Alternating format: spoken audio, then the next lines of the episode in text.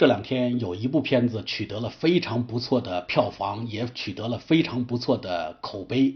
那么，这就是由《三傻大闹宝莱坞》的主演阿米尔汗又一次向我们全世界的观众奉献了一部优秀的印度的体育类型片《摔跤吧，爸爸》。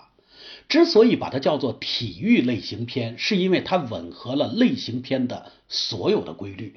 之前我讲到爱情类型片的时候已经说过，那么如果我们去做爱情片，它是有一定的模式可言的。类型类型就是遵照着某些模式制作出来的影片，它要给它设定一些规律和条件。凡是违背了这些规律和条件的，我们都称之为就是你违背了这个类型。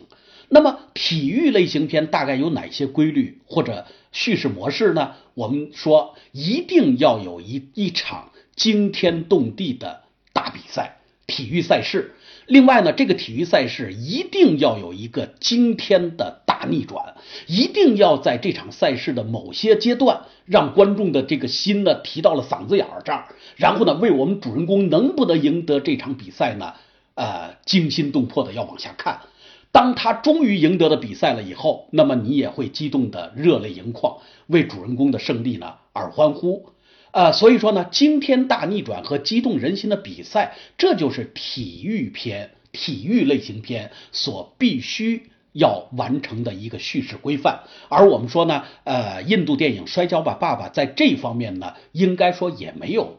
呃，突破或者没没有改写，但是呢，我们说是不是没有改写、没有突破，有点儿呃循规蹈矩，有点儿这个呃追求了一种模式化的这种叙事方式，就一定不是一个好电影呢？不是，类型电影发展到今天，我们已经知道了，当我们出现了一个战争片，一定会有一场惨烈的，类似于像《血战钢锯岭》那样的战争场面。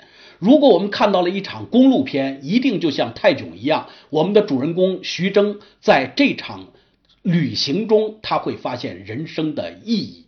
如果是一个爱情片呢，那一定是要么是灰姑娘式，要么是青蛙王子式，等等等等。体育类型片呢，也。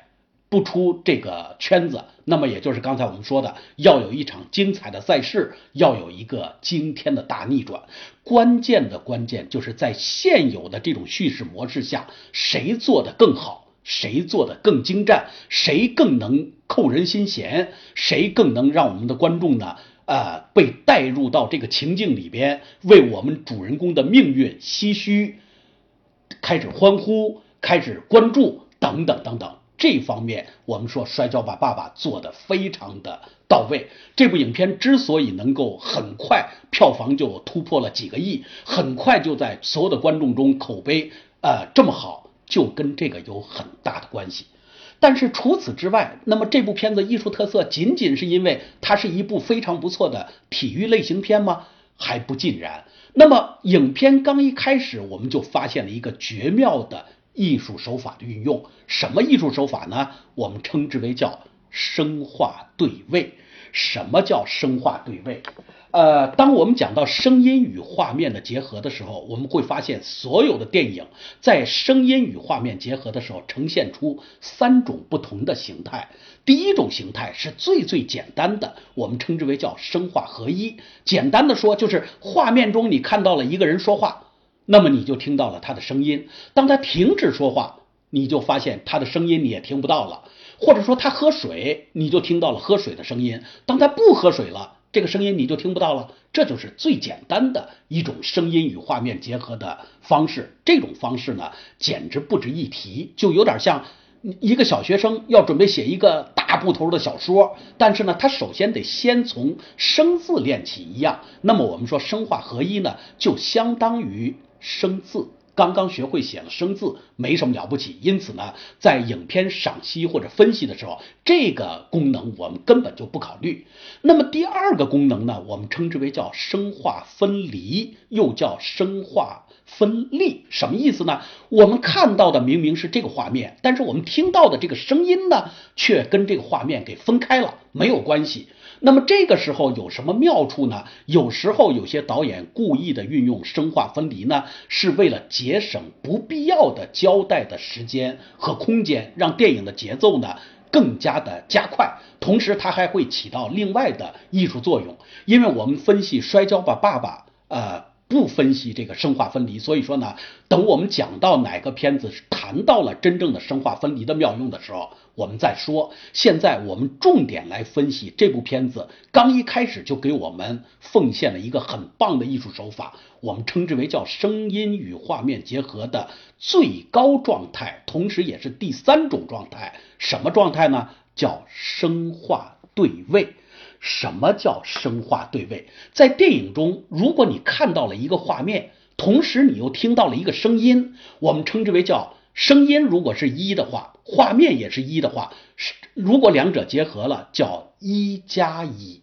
按说一加一呢等于二，但是呢，当你看到这个画面一。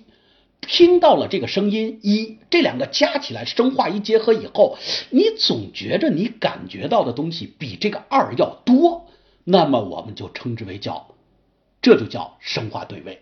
什么叫声画对位？我再说一遍，也就是说呢，你听到了这个声音，你感受到的这个声音呢，比这个声音跟画面结合起来，传递给你的信息似乎要大出了一部分。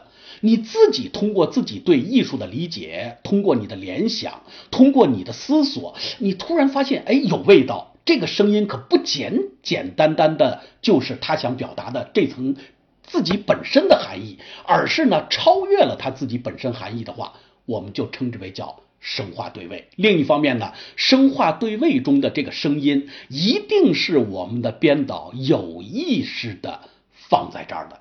它跟生化合一和生化分离的区别在于哪儿呢？我们的编导一定是有意识的把声音放在这儿，来完成他想表达的艺术主题。那么，在《摔跤吧，爸爸》这个片子里边的第一部分，我们看到的是什么呢？一个比阿米尔汗个子显得高、显得很壮的一个大汉。他呢似乎瞧不起这位阿米尔汗，于是乎呢双方就开始摔跤。结果万万没想到的是，几个回合，轻轻几下，阿米尔汗呢就把这个家伙呢给摔倒在位，呃摔倒在地了。而这个时候呢，电视上仍然在直播着一场赛事。那么从一的角度来说，电视上黑白小电视上播的这个赛事的解说，它顶多是完成了一个。正在举办赛事的一个解说而已，这个称之为一。那么从画面来说，我们看到了阿米尔汗呢，把这个个子比他高的人呢给摔倒在地，这个我们称之为画面的一。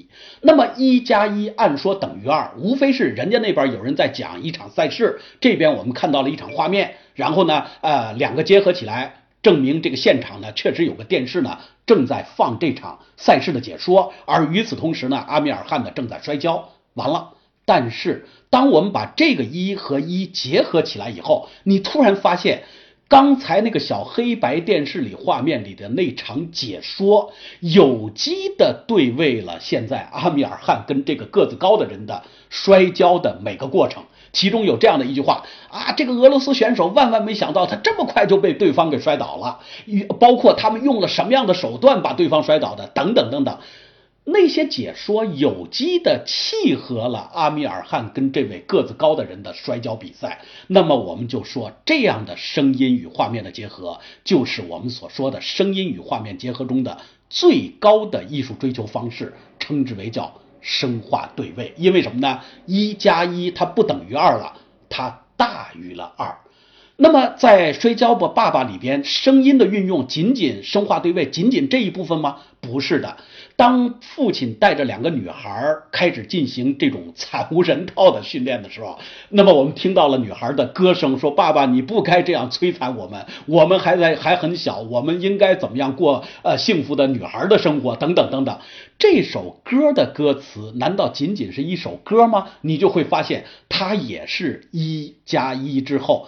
大于了二，因为什么呢？他们是女孩的心声的一种表露，同时是对这些画面的有机的一个对位的解释。所以说呢，在很多优秀的电影中，你都会见到这种所谓的声画对位对这种声音的巧妙运用。举个例子啊，不知道有没有在座的诸位听众看过姜文有一部电影叫？呃，阳光灿烂的日子。那么，阳光灿烂的日子里边有一个精彩的段落，是马小军他们来到了一个胡同，跟另外一班孩子呢拼命的打架，拿起砖头呢噼里啪啦的往这个脑袋上砸，鲜血淋漓。那么这个时候我们听到的声音是什么呢？居然是各地人民广播电台联播节目播送完了之后，当时那个年代所有高音喇叭里边都要放的共产党的党歌、国际歌。我们都知道这首歌很庄严，然而现在这首庄严的国际歌用在了马小军他们去打这个胡同里边的一帮孩子的时候，我们就会发现产生了一种好搞笑、好反讽的“一加一大于二”的生化对位的意义。所以说呢，呃，阳光灿烂的日子里边有这样精妙的运用，在很多其他的影片，比方说陈凯歌的《霸王别姬》里边也有很精妙的生化。对位的运用，在贾樟柯的小五，包括他的《三峡好人》以及他的很多影片中，也有很精妙的生化对位的运用。我们今天不过是拿《摔跤吧，爸爸》举个例子来告诉大家，有这样一个高超的手法。除了生化对外以外，呃以外，《摔跤吧，爸爸》在艺术上还有哪些？重要的手法运用呢？那么我们要告诉大家的是，比方说积累蒙太奇的运用，比方说重复式蒙太奇运用，比方说对比的蒙太奇运用，比方说这部影片的很多其他的巧妙艺术手法的运用，我们都可以长篇累读的，呃，连篇累读的，我们来讲给大家听。啊，但是呢。呃，我们这一集节目呢，重点谈它的生化对位。如果你想听到对《摔跤吧，爸爸》这个影片的详细的讲解，那恐怕还得请您来订购我们这个专辑。谢谢。